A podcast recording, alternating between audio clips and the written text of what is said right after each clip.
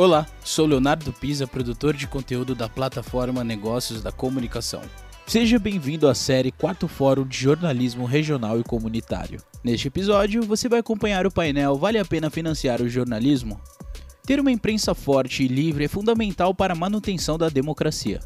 Como sociedade, temos responsabilidade pela manutenção dessas ferramentas democráticas, principalmente as companhias privadas.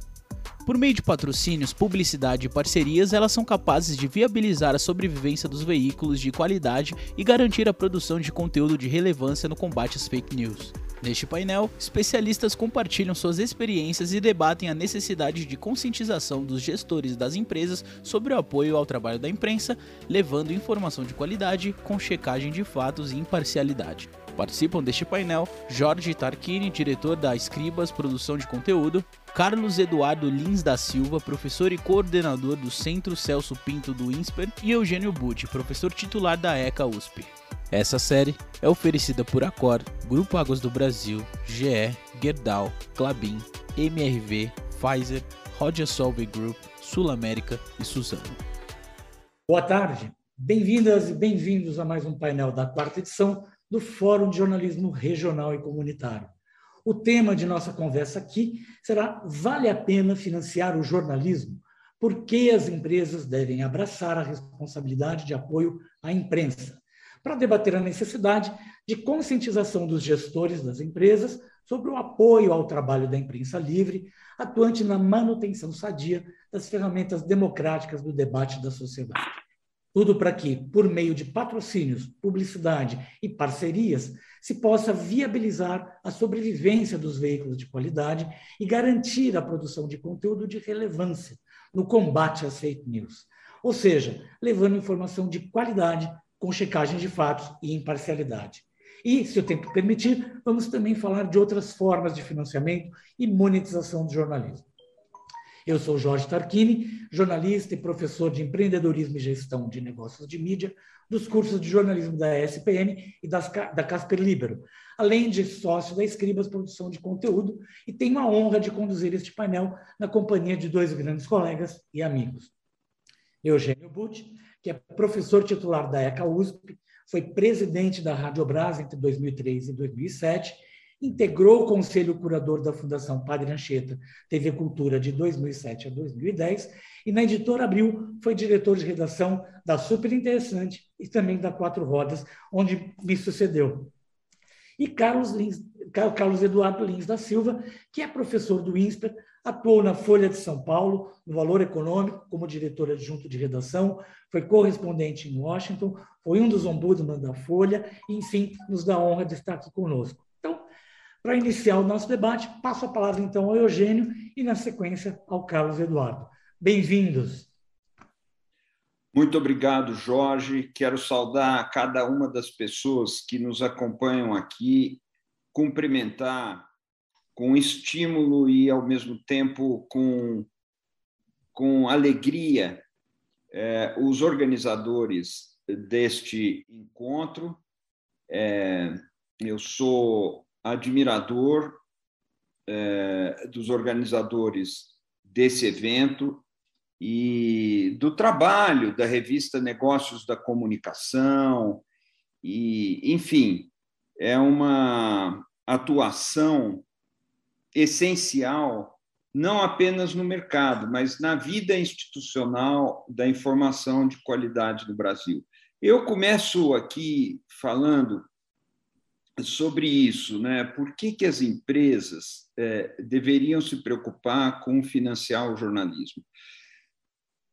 E, e, eu espero que a gente tenha tempo de falar de fórmulas alternativas para o financiamento da atividade da imprensa. Mas o primeiro ponto é essencial. Por que as empresas é, precisam é, financiar o jornalismo. Por que, que as empresas dependem da imprensa, embora não saibam disso? A imprensa assegura a vida democrática. A imprensa é a instituição não estatal que assegura acesso à informação crítica para os integrantes do povo ou do público, que são a fonte do poder. Sem imprensa, não há como saber o que se passa na gestão do Estado e no poder, seja o poder político, o poder econômico, o poder religioso. Sem a imprensa, não há democracia. Eu sei que isso é uma frase feita, é um lugar comum, mas a gente não para para pensar que essa frase feita, esse lugar comum, é absolutamente verdadeiro. E as empresas, muitas vezes, e ao longo do século XX os exemplos são numerosos, se esqueceu disso. Ela, as empresas às vezes se esqueceram disso. As empresas às vezes tiveram a ilusão de que poderiam prosperar em regimes menos democráticos ou mesmo não democráticos. É uma armadilha, é um engano, um equívoco, muitas vezes fatal. Sem democracia, não se assegura um regime de livre iniciativa e um regime de competição leal no mercado. Só prosperam nos regimes não democráticos as empresas que os tiranos escolhem e não as empresas que o mercado escolhe. Portanto, o papel das empresas em financiar o jornalismo deveria ser decorrente da percepção e da sabedoria das empresas, no sentido de que elas só sobreviverão e só prosperarão em um regime de concorrência leal dentro da democracia. Ou seja, elas apoiam a imprensa porque precisam apoiar a democracia e porque dependem é, de um regime democrático. Essas empresas não têm outro caminho a não ser financiar o jornalismo. Eu quero dizer que elas financiam o jornalismo e devem financiar o jornalismo, em primeiro lugar, porque dependem da democracia. E, em segundo lugar, por um interesse em conseguir é, uma exposição favorável para o seu público, ou seja, comprando é, espaços de veiculação publicitária, como é o normal. Mas isso vem em segundo lugar. Em primeiro lugar, é um investimento estratégico para as empresas financiar o jornalismo, porque só assim as empresas conseguem financiar um ingrediente insubstituível da democracia. Obrigado, Eugênio. Muito bem, concordo plenamente. Carlos Eduardo, por gentileza, Obrigado, Jorge. Para mim é uma grande alegria também estar aqui com você depois de tanto tempo e com o Eugênio, meu velho amigo, eh, tentando aqui ajudar o Márcio e a revista Negócio de Comunicação a fazer mais um grande evento que eles costumam fazer tanto. Respondendo então à pergunta do painel, por que, que vale a pena financiar a imprensa regional, a imprensa local? Além de tudo que o Eugênio já disse, que é fundamental, a questão da democracia, eu queria mencionar duas pesquisas, uma mais recente e a outra um pouco mais antiga, que mostram a existência de uma associação forte entre existência de jornalismo e corrupção. Onde menos existe jornalismo, mais existe corrupção.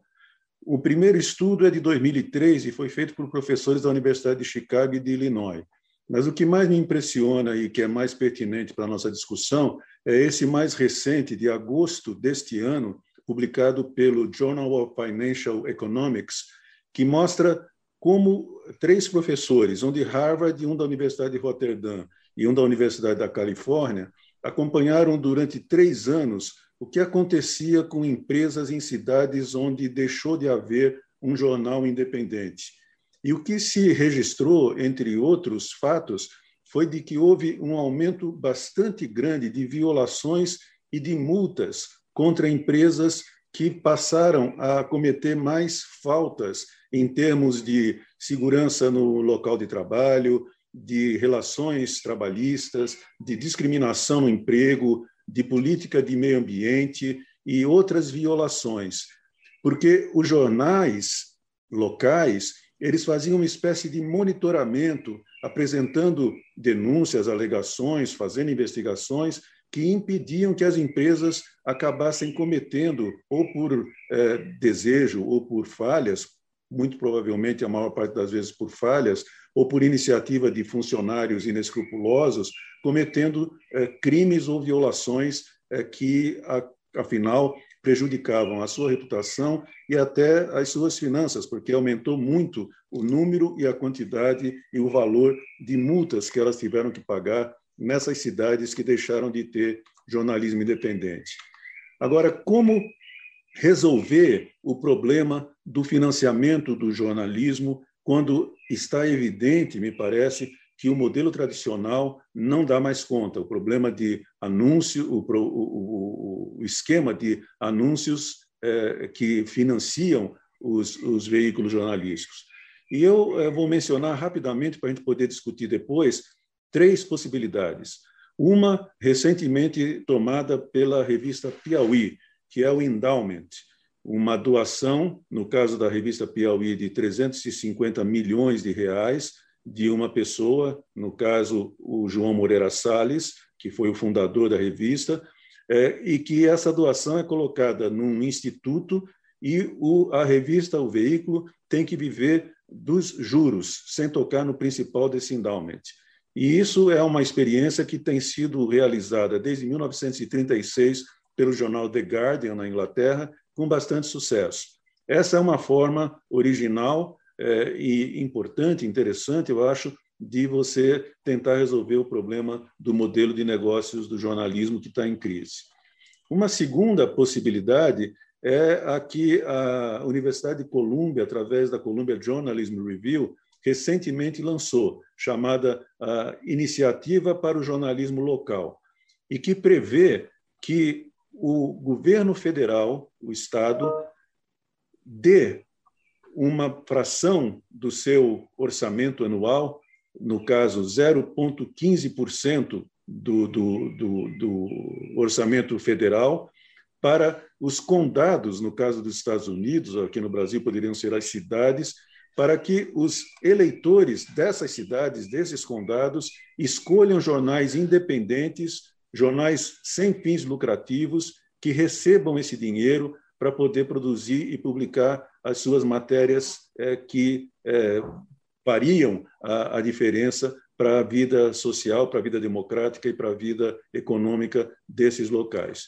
E a terceira possibilidade é uma que alguns países, como a Austrália, a França e o Canadá, já estão avançando, que é aprovar legislação que faça com que os grandes conglomerados das plataformas de mídias sociais, como Google, Facebook e Twitter, paguem por, pelo aquele conteúdo que eles já divulgam em suas plataformas, que é produzido pelo jornalismo independente e que dirijam esse, essa, essa soma, esses recursos, para o jornalismo local. No Brasil, alguma coisa parecida está sendo tentado nesse projeto de lei que é chamado de Projeto das Fake News, é, através do relatório que o deputado Orlando Silva apresentou no dia 1 mas isso é alguma coisa bastante complicada, como se vê na própria experiência já de Austrália é, e de Canadá, e principalmente de Espanha, onde a reação dos grandes é, conglomerados da chamada Big Tech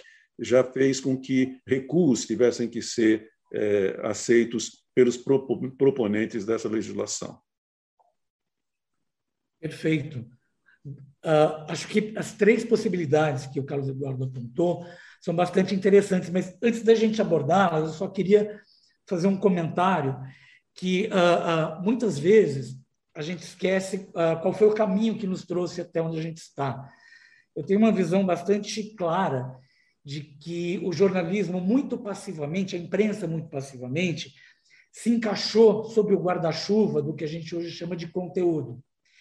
Isso fez com que o jornalismo acabasse sendo visto, inclusive pela opinião pública, como algo semelhante ao entretenimento, à publicidade, a uma série de outros conteúdos, né? o que desvalorizou um pouco a ideia de se investir no jornalismo como uma maneira de obter um certo retorno. Então, hoje, por exemplo, o resultado disso é que entre investir em um conteúdo jornalístico bem feito, seja ele regional ou da grande imprensa, e investir num influenciador que tem 30 milhões de seguidores, a gente percebe que as empresas, obviamente, optam por patrocinar ou investir né, em ações, em posts patrocinados, em a, a, coisas que os influenciadores colocam no ar, ao invés de suportar, de dar o, o seu suporte e investir na imprensa. Como o Carlos Eduardo colocou, uh, o modelo né, de, de, de, financiamento pela publicidade uh, vai ser muito difícil de nós retomarmos de uma certa maneira. Mas, olhando para o que o, o, Eugênio colocou, né, de retomar e de valorizar isso em, em nome e em prol da, da democracia, uh, acho que temos que, de alguma maneira, uh, oferecer de volta para essas empresas essa diferenciação de que, na verdade, uh, ao investir na imprensa, ao suportar o trabalho da imprensa, você efetivamente está garantindo a sobrevivência do seu próprio negócio, como o Eugênio colocou. E aí, as três maneiras que o Carlos colocou, elas são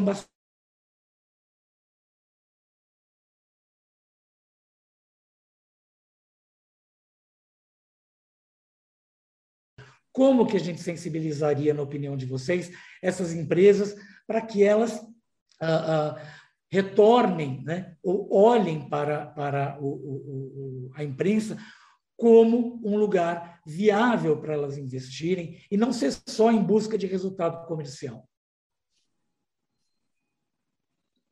Eu, eu falo. Oi? Fala, Eugênio. Pode falar, pode falar, Eugênio. Ah, tá. Está aparecendo aqui para mim, gente. Vocês precisam me alertar um aviso assim: sua conexão com a internet está instável.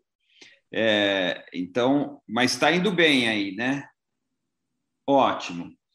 Olha, o, o Carlos trouxe várias é, sugestões e eu queria acrescentar algumas coisas mas, Jorge, eu queria pedir para você e para o Carlos Eduardo me interromperem se, se eu me desviar ou se, uh, enfim, eu começar a tratar de coisas que não devem ser tratadas agora. Mas nós temos um problema de cultura política e jurídica no Brasil que dificulta muito a compreensão do papel fiscalizador da imprensa.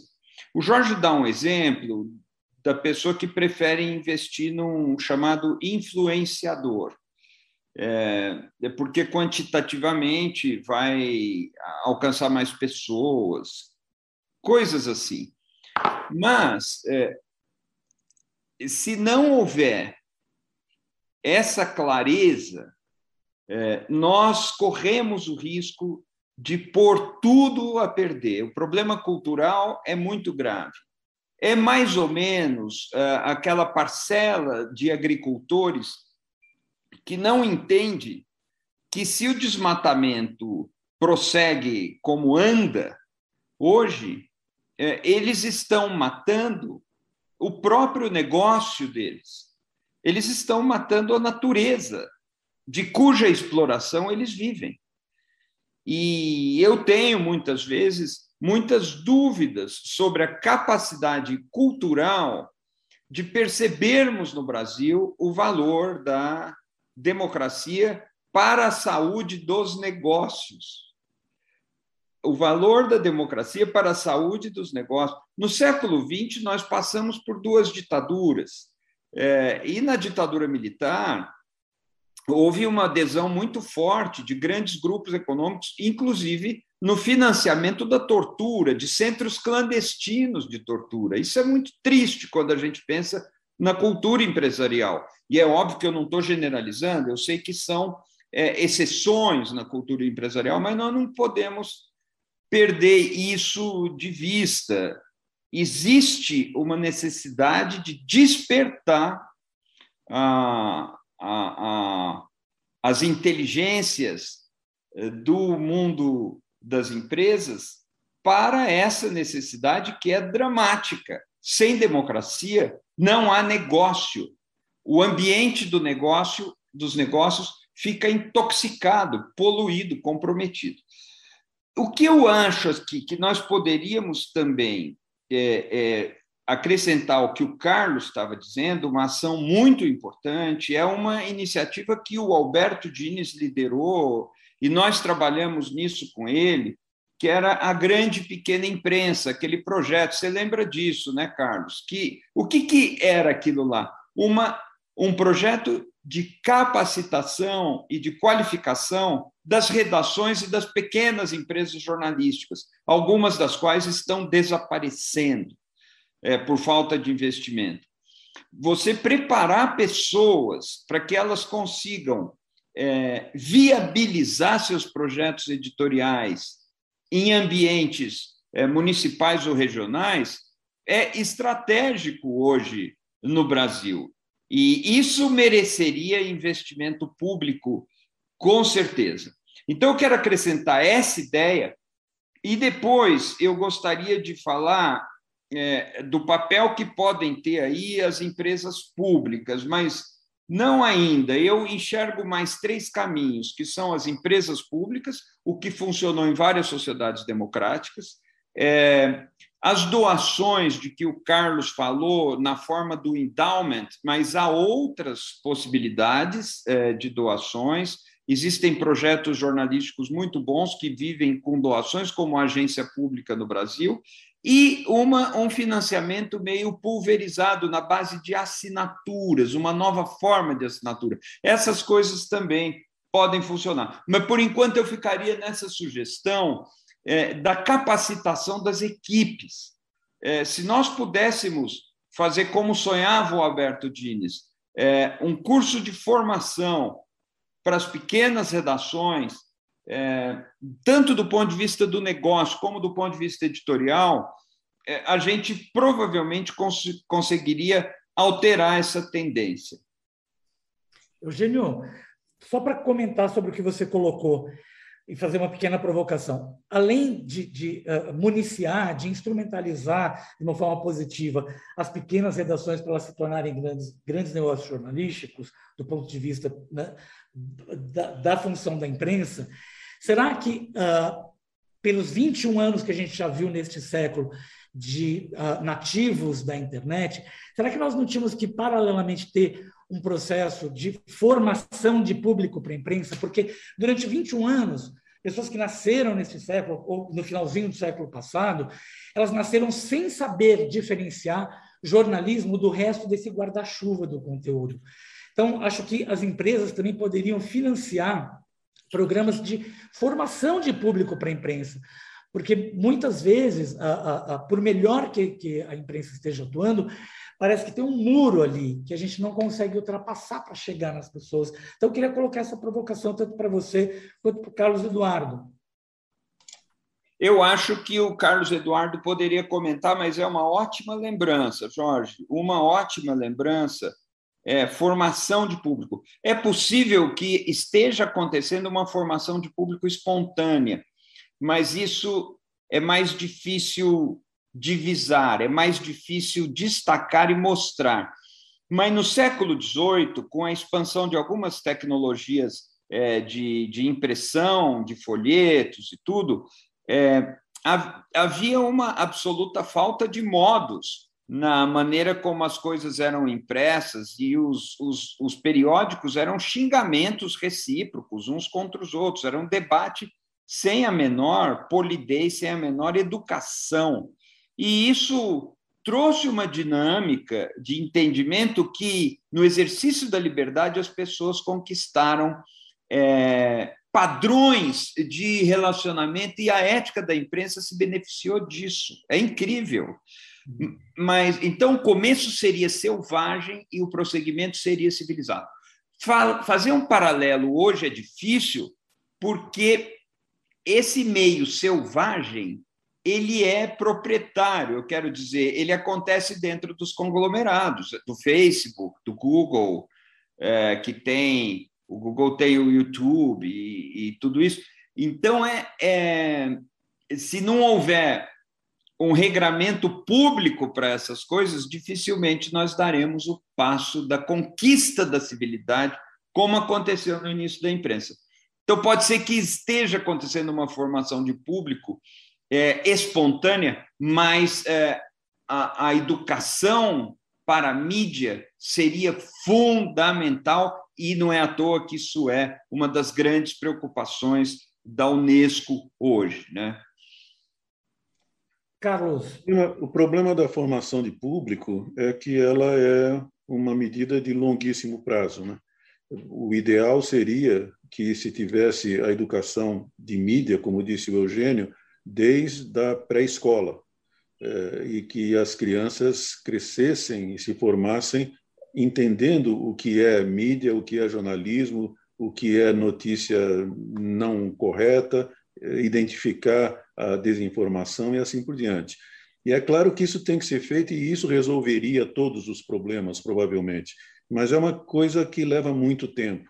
E os problemas da imprensa regional são muito urgentes. É, a, o número de jornais que estão fechando em todos os lugares do mundo, inclusive no Brasil, veja, por exemplo, nos Estados Unidos, entre 2005 e o começo da pandemia, 2.100 jornais regionais fecharam. E durante a, a pandemia, mais 100 jornais fecharam também. No caso do Brasil, a gente todo dia sabe de fechamento de jornais e às vezes não é da imprensa regional, como aconteceu com o jornal agora, há apenas duas ou três semanas, uma lastimável notícia que é o fechamento de um vibrante jornal é, que fazia um tipo de jornalismo que acabou em São Paulo agora, que é o jornalismo do chamado vespertino de antigamente, que é um jornalismo popular de serviço. Então, o, a imprensa está acabando. Isso é uma coisa trágica. E é claro que a gente deve investir na educação do consumidor, mas isso é, exige tempo de que nós não dispomos. Então, eu acho que alguma medida legislativa de mais curto prazo, do tipo fazer, forçar que os grandes conglomerados da Big Tech paguem pelo conteúdo que eles usam e com o qual eles lucram uma fortuna que nenhum outro grupo de empresas jamais conseguiu lucrar, nem as sete irmãs do petróleo, nem nenhuma outra, nem nenhum outro eh, monopólio eh, conseguiu no passado. Essa eu acho que é a saída mais viável a médio ou curto prazo. A legislação forçar que as big tech paguem pelo conteúdo que elas usam. É difícil porque elas são muito poderosas, mas nós temos visto aí que algumas brechas estão começando a se abrir na invulnerabilidade dessas empresas, como nós vimos com todos esses eh, escândalos que foram eh, revelados pela pessoa do Facebook que resolveu denunciá-los. Tem um, um, formato de financiamento que tem se tornado um pouco comum, principalmente dentro do, do, do segmento financeiro. A gente vê, por exemplo, o investimento do BTG Pactual, tanto na Abril quanto na Marquesane. A gente vê a XP investindo numa plataforma como o Infomoney. Uh, a gente vê outras uh, instituições financeiras por exemplo, uh, com Money Times e, outra, e outras plataformas. Uh, vocês acham que esse modelo que o, o, que o setor financeiro está encontrando de financiar um jornalismo né, de serviço financeiro, de investimento, com a sua própria marca, é um dos caminhos ou não? Ou a, a gente tem que brigar para manter a, a, a, antiga divisão igreja-estado, que foi demolida né, no, nesse universo digital. E o que, que a gente colocaria no lugar, então, para fazer uma certa separação? Né? Não estou aqui, pelo amor de Deus, acusando nem o BTG, nem a, XP de, de, de produzir informações ruins ou parciais. Mas, enfim, é um modelo que está aí que a gente precisa discutir também, né? se eventualmente grandes empresas assumindo o papel de financiar diretamente plataformas de informação, se esse modelo serviria também para o jornalismo regional. Eu acho, Jorge, se você me permite falar, é, porque esse é um assunto que eu tenho pensado um pouco a respeito dele, eu acho que é, ele pode até funcionar para o jornalismo financeiro Para o jornalismo regional, acho muito difícil, é porque essas empresas do, do mundo financeiro, como nós todos sabemos, o que lhes interessa antes e acima de tudo, prioritarissimamente, é o lucro mais imediato.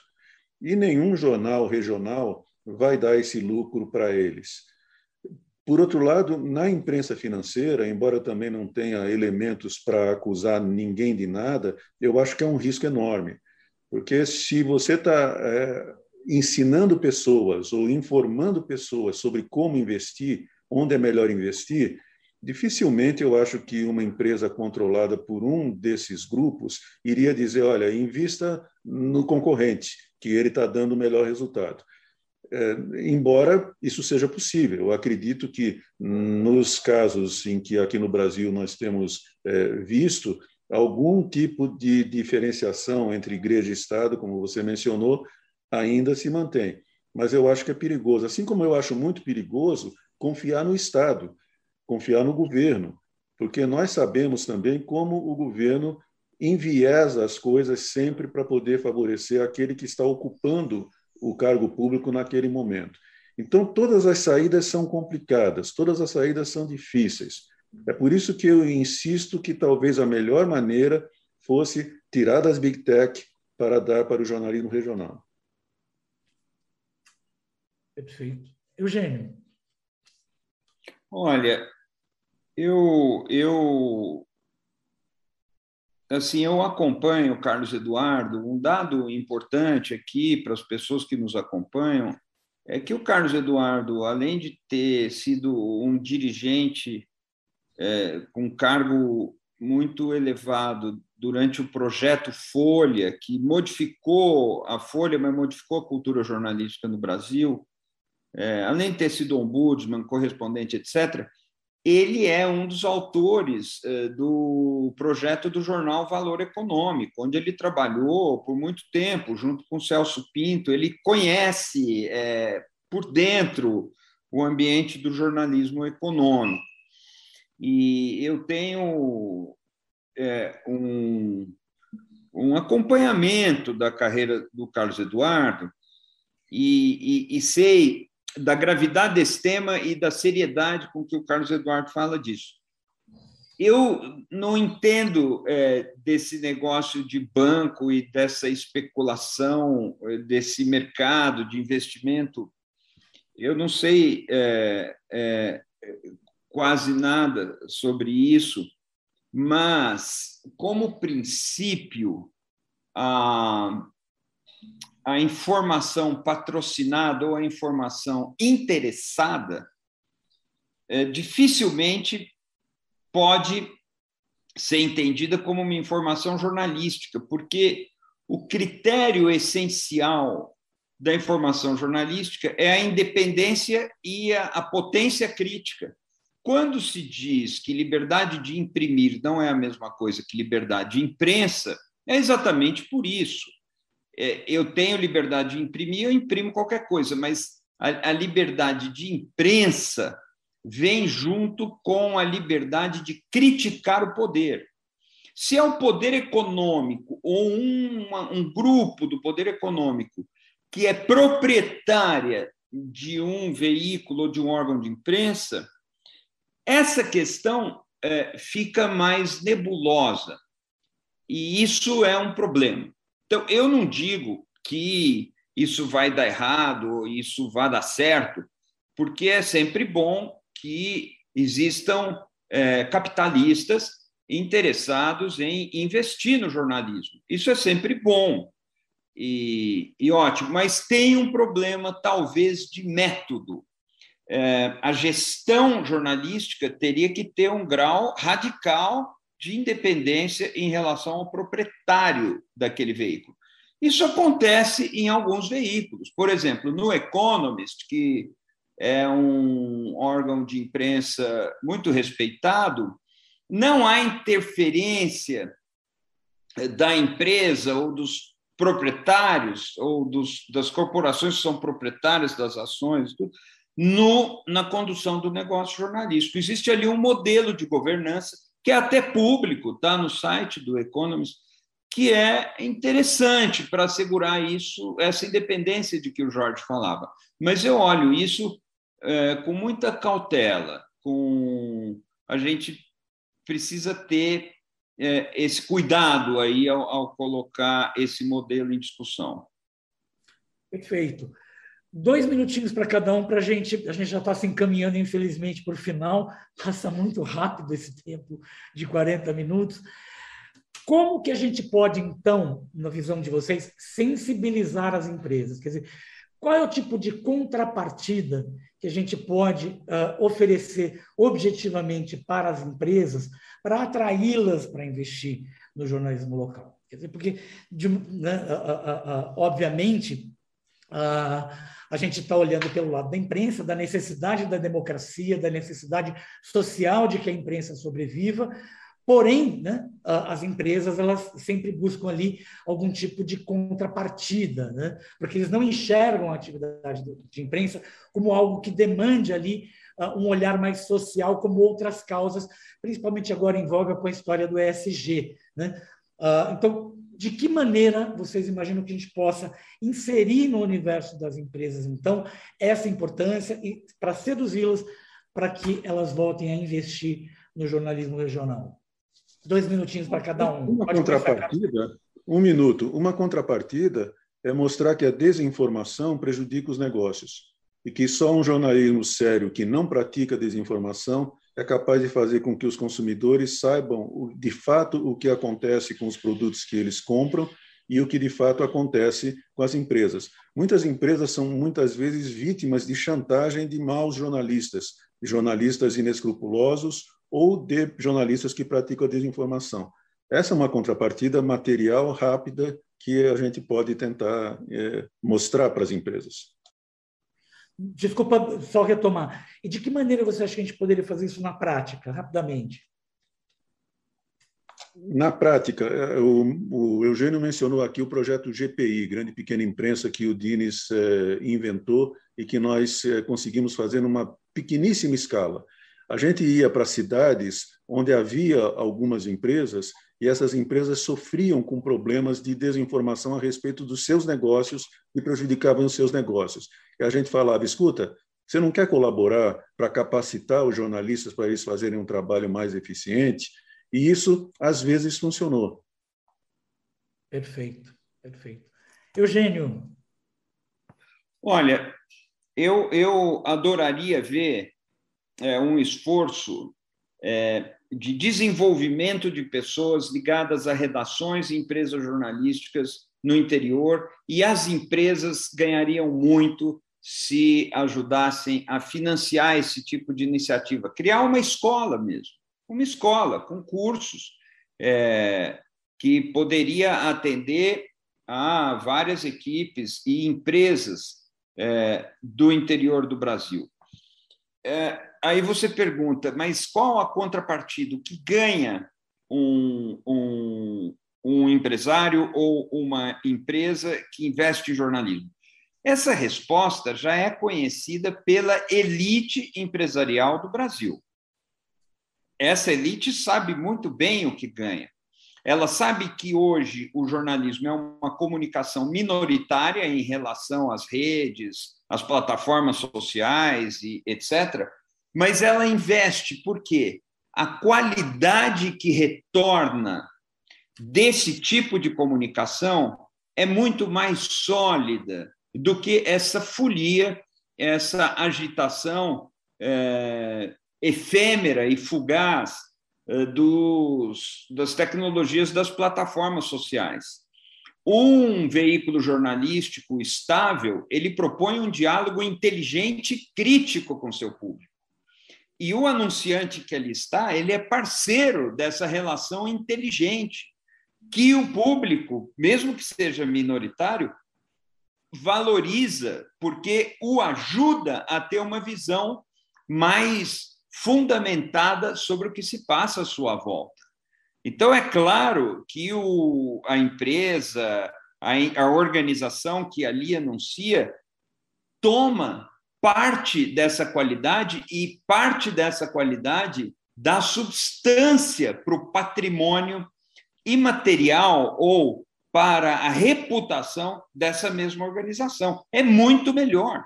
Ela ganha muito mais. Ganha muito mais no médio prazo, mas ganha muito mais no curto prazo também. Então, interessa para as empresas jornais de qualidade, emissoras de rádio de qualidade, portais informativos de qualidade nas suas localidades, porque isso qualifica o público e ela, a empresa, pode ser parceira disso aí e ela ganha também em reputação, em credibilidade e ganha uma clientela melhor. Eugênio, obrigado. Eugênio, obrigado. Carlos Eduardo, obrigado. Muito obrigado e parabéns ao Márcio Cardial e à equipe da Negócio da Comunicação pelo convite. Uh, e para você que nos acompanhou nesse painel, termino com muito obrigado e um convite da Casa Hope para que vocês participem da campanha Adote um Leito, cujo QR Code aparece na sua tela, com mais detalhes de como doar e divulgar. Ou entre em hope.org.br barra doações. Muito obrigado e até breve.